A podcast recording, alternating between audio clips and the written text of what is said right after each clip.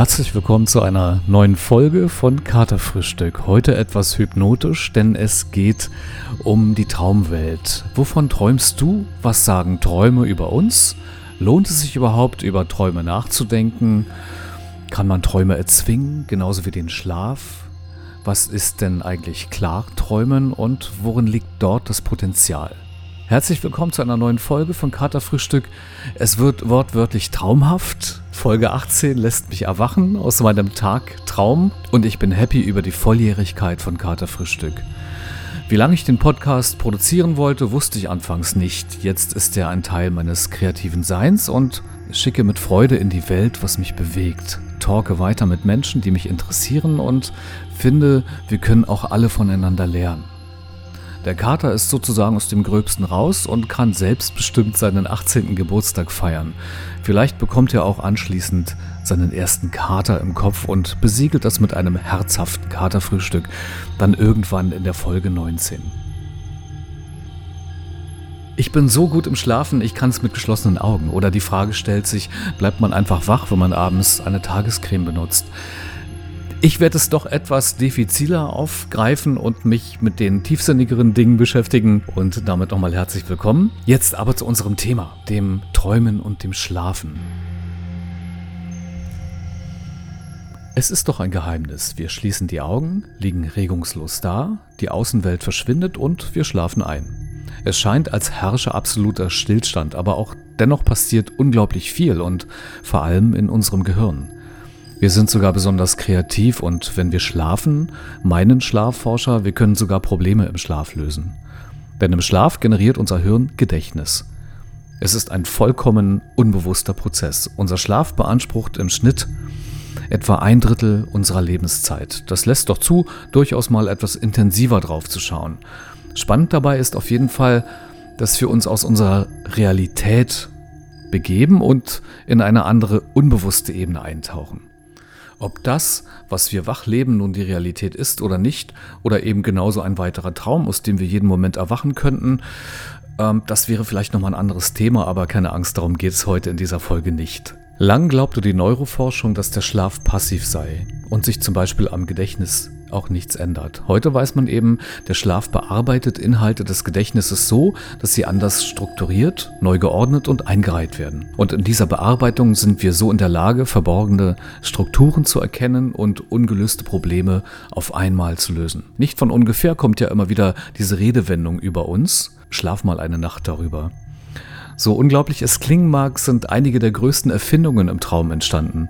Zum Beispiel bekam Larry Page die Idee für Google im Schlaf. Auch Nikola Tesla wurde von seinen Träumen inspiriert, den Wechselstromgenerator ne, zu entwickeln. Die Elemente des Periodensystems erschienen Dimitri Mendeleev auch im Traum. Wenn ich dann so meinen Quellen Glauben schenken darf, vorstellbar ist es jedenfalls. Meine eigene Kreativität nehme ich durchaus auch mit in den Schlaf, beziehungsweise auch Träume. Manchmal nehme ich Ideen für meine Porträtfotografie auf oder etwas löst einen Gedanken für einen neuen Bühnenaufbau, zum Beispiel wenn ich Musik mache, aus, für meine kleine Solo-Show mit Gitarre und Gesang. Jan Bornmann ist ein deutscher Schlafforscher und hat eine Studie an Menschen im Säuglingsalter durchgeführt, in der er auch die kreative Gehirntätigkeit nachweisen konnte. Er hat nach einer Nacht im Schlaflabor den Babys Bilder von ihnen bekannten Menschen gezeigt, zum Beispiel der Mama, dem Papa, und zwischendurch immer wieder Fotos von neuen Personen, eben Leuten zum Beispiel aus dem Labor deren Eindruck der Säugling über Nacht kreativ in sein Gehirn eingebaut hat. Er konnte an Gehirnströmen feststellen, dass Babys durchaus schon genau diese kreativen Gehirnprozesse im Schlaf bewältigen, denn sie haben entsprechend reagiert. Träume sind etwas Privates, ja sogar sehr Intimes und jeder hat sie. Sehr lebendig, leicht verschleiert, konstruiert manchmal, skurril sowieso, niederschmettern können sie sein, erotisch, romantisch oder auch bizarr. Im Verhältnis träumt man etwa 70 Prozent negativ. Der Rest lässt Raum für Wunschträume, herbeigeträumte Liebesszenen, vielleicht den lang ersehnten Fallschirmsprung, dann hoffentlich mit geöffnetem Schirm. Bereits während des Erwachens verfliegt sehr oft das Geträumte. Man erinnert sich nur etwa an 10% seiner Träume. Viele sagen ja, ich träume überhaupt nicht. Beinahe 80 Prozent aller Menschen können sich einfach nicht an ihre Träume erinnern. Träume können uns den Tag versüßen, sie haben manchmal aber auch viel Macht über uns, dass wir nicht wissen, ob es nur geträumt wurde oder doch irgendwie real ist oder real werden kann. Ganz persönlich eine Situation hat mich in den letzten Tagen beschäftigt. Ich ähm, habe vom plötzlichen Tod eines mir nahestehenden Musikerfreundes erfahren. Das ist tragisch genug und hat mich natürlich ganz klar sehr schockiert und mitgenommen und erstmal auch bis in den Schlaf beschäftigt. Dazu war es auch die letzte Nachricht, also sozusagen die letzte Information am Tag, die ich per WhatsApp dann an diesem Abend bekommen habe. Da ich mich in Vorbereitung dieser Folge befand und es seit einiger Zeit auch dann so mache zum Thema Träumen mich beschäftige, dachte ich mir, ich werde sicher diese Nacht in den nächsten kommenden Stunden davon, genau davon, von ihm und unserem Miteinander träumen. Und ja, genau das traf ein. Mein Gehirn hat also Gedächtnis generiert und ich hatte so die Chance, diese ja einfach auch sehr tragische Situation, gekoppelt an viele Emotionen und wie mein Kopf vorgab, auch an viele, viele gemeinsame Erinnerungen, es für mich zu verarbeiten, zumindest für den ersten Schockmoment.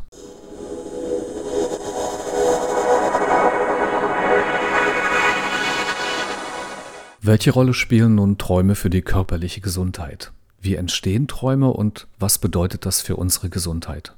Es ist noch nicht geklärt, welche spezifischen Funktionen der Schlaf überhaupt hat. Träume wurden auch schon ohne Freudsche Theorien bereits in der Antike und dem Mittelalter gedeutet.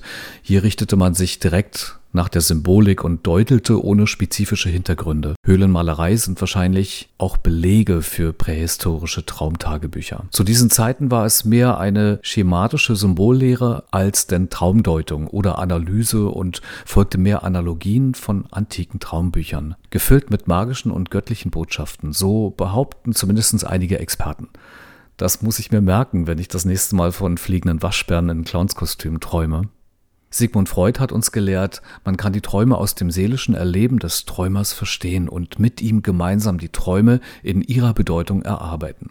Er stellte das Konzept von Verdrängung und assoziativer Symboldeutung auf.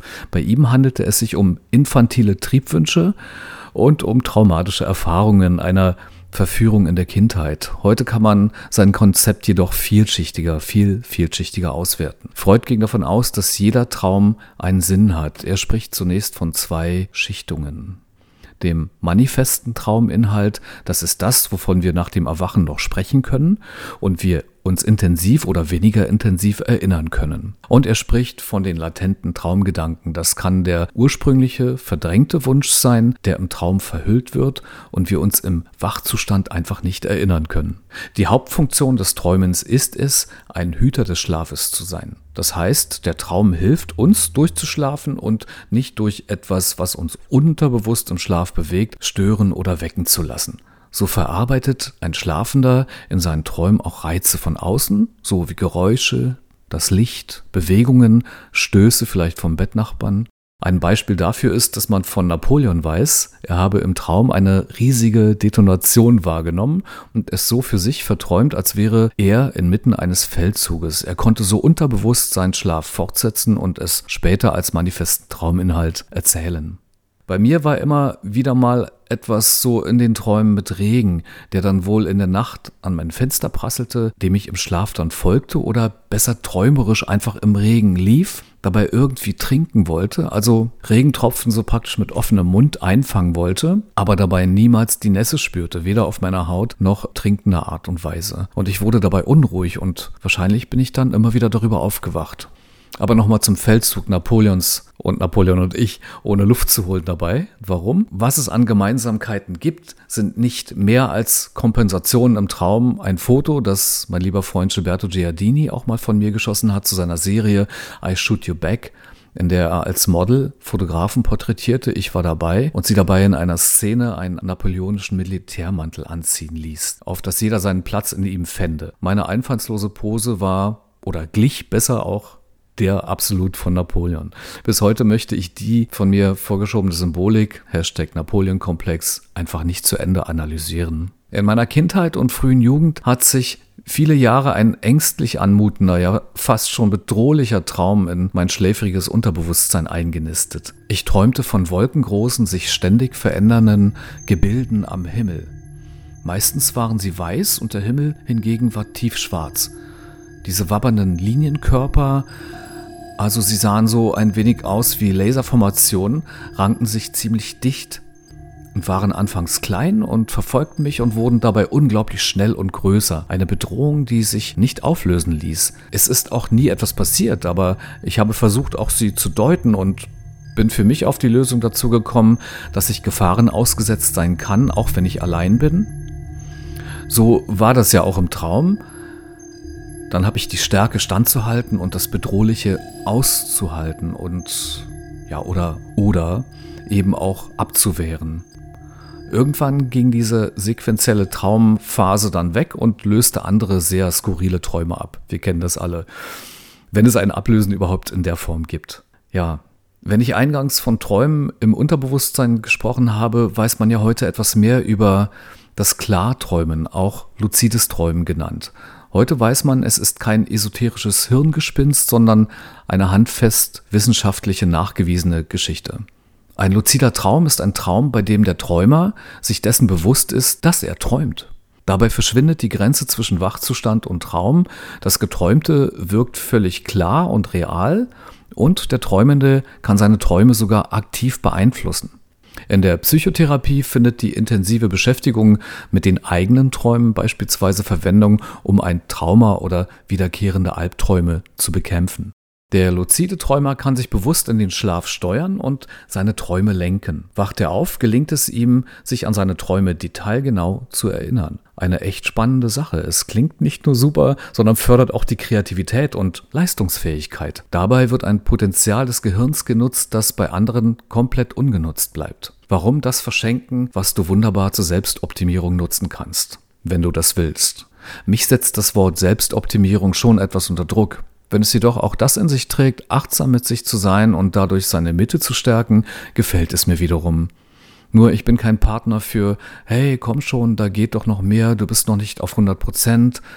Achte mehr auf deine Ernährung, auf deinen Körper, wie stehst du im Leben, gehst du mit Freunden gut um, wie stehst du zur Familie und wie gehst du auch mit Kollegen um. Das kann ja jeder für sich selbst entscheiden und ich bin mir auch sicher, dass es mit den Lebensjahren oder mit den Lebensabschnitten zu tun hat vielleicht mit 30 hätte ich womöglich, also nur für mich jetzt so gesprochen, eine 120-prozentige Selbstoptimierung vorgezogen. Nein, sogar konkret ohne das Wort zu kennen, damals habe ich 120 Prozent gegeben. Selbstoptimierung klingt für mich auch nach, ja, dann bin ich gut, ich passe perfekt in die Gesellschaft, Leute mögen mich, ich passe in das Bild, das man von mir hat. Zu viel von außen und zu stressig und fremdbestimmt. Ich filter mir dabei gern die Dinge, die für mich Gültigkeit haben, achte dabei auf meine Interessen, nehme Impulse auf und öffne gern mal meinen Kreis für entspannte Begegnungen mit klugen oder auch kreativen Menschen. Heute genügen mir oftmals 80 Prozent, um mein Leben genießen zu können. Und nicht zuletzt meine Arbeit, die mich ganzheitlich einnimmt, weil ich sie ja gern ausübe.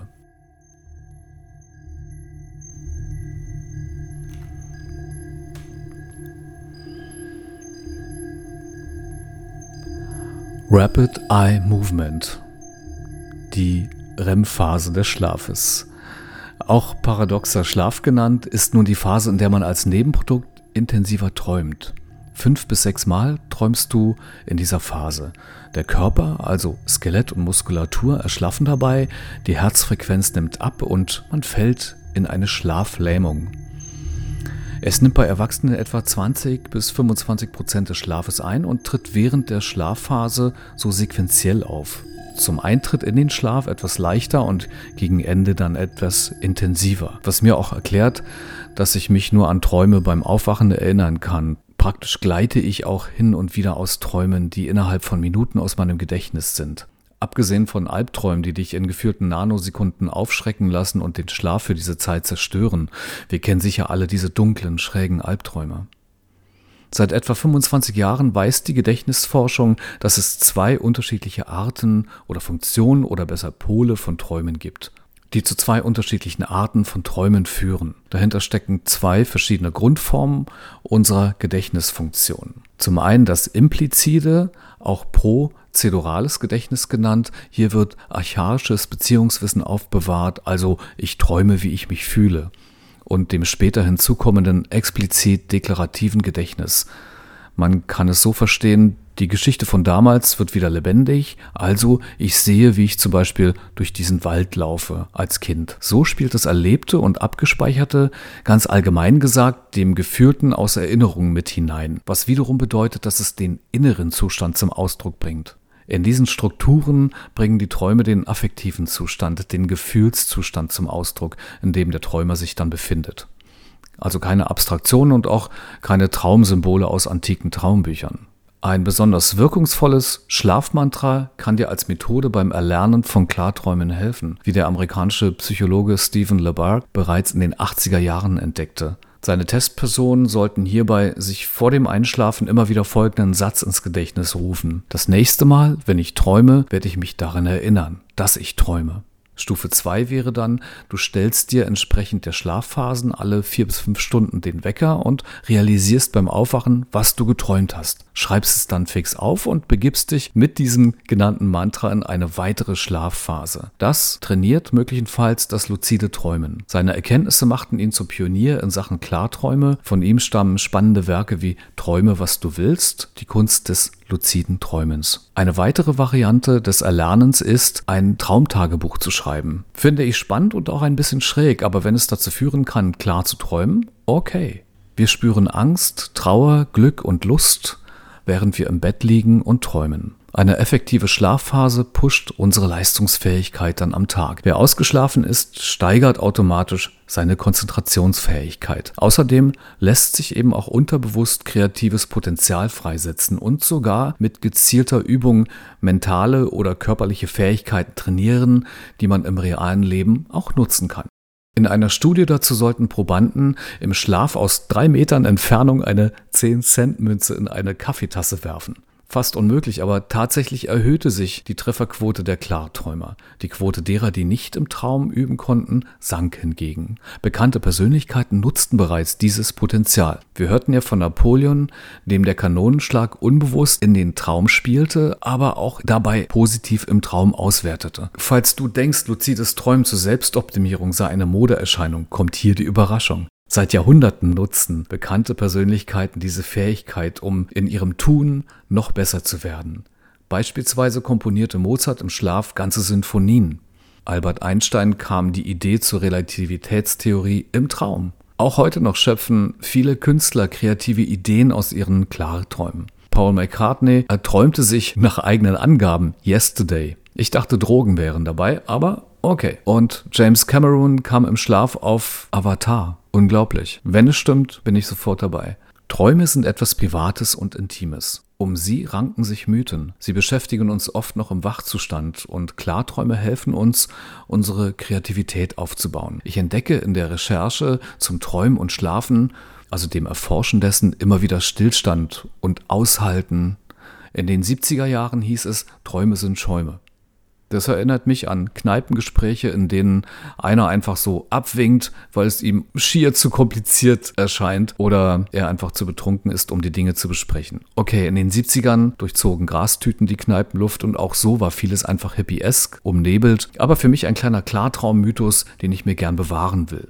Ein ausgeglichener Hormonhaushalt hilft über einen gesunden Schlaf. Wer sich gesund und bewusst ernährt, findet allgemein einen besseren Schlaf. Ich bekomme das auch immer wieder in der Kopplung mit Fitness mit. Ich kann einfach schneller einschlafen und mein Schlaf bleibt allgemein ruhiger, entspannter und gesünder vielleicht auch. Unser Botenstoff Melatonin hilft uns bei Tag- und Nachtrhythmen oder ist vielmehr verantwortlich auch dafür. Er bildet sich in einem Teil des Zwischenhirns, der Zirbeldrüse und genau dann, wenn es dunkel wird, genau dann steigt die Produktion langsam an.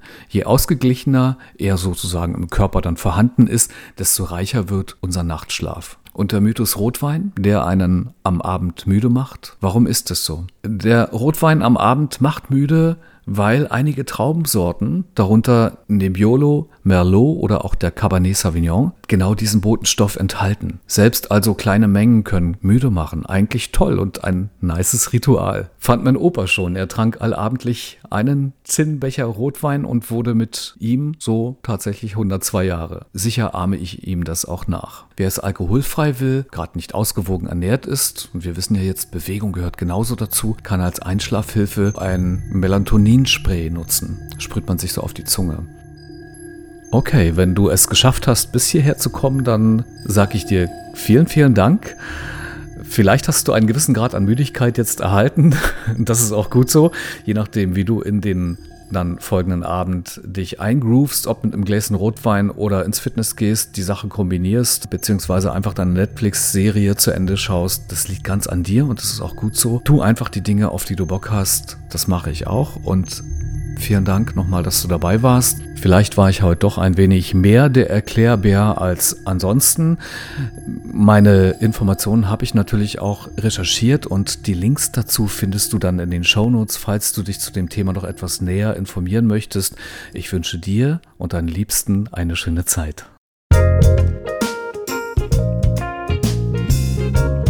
Katerfrühstück der Gedankenpodcast für wilde Freigeister, Hochsensible und Kreative. Das war's wieder mal. Ich sage Dankeschön für deine Zeit und freue mich schon auf die kommenden Podcast-Folgen. Ich wünsche dir und deinen Liebsten eine entspannte Woche.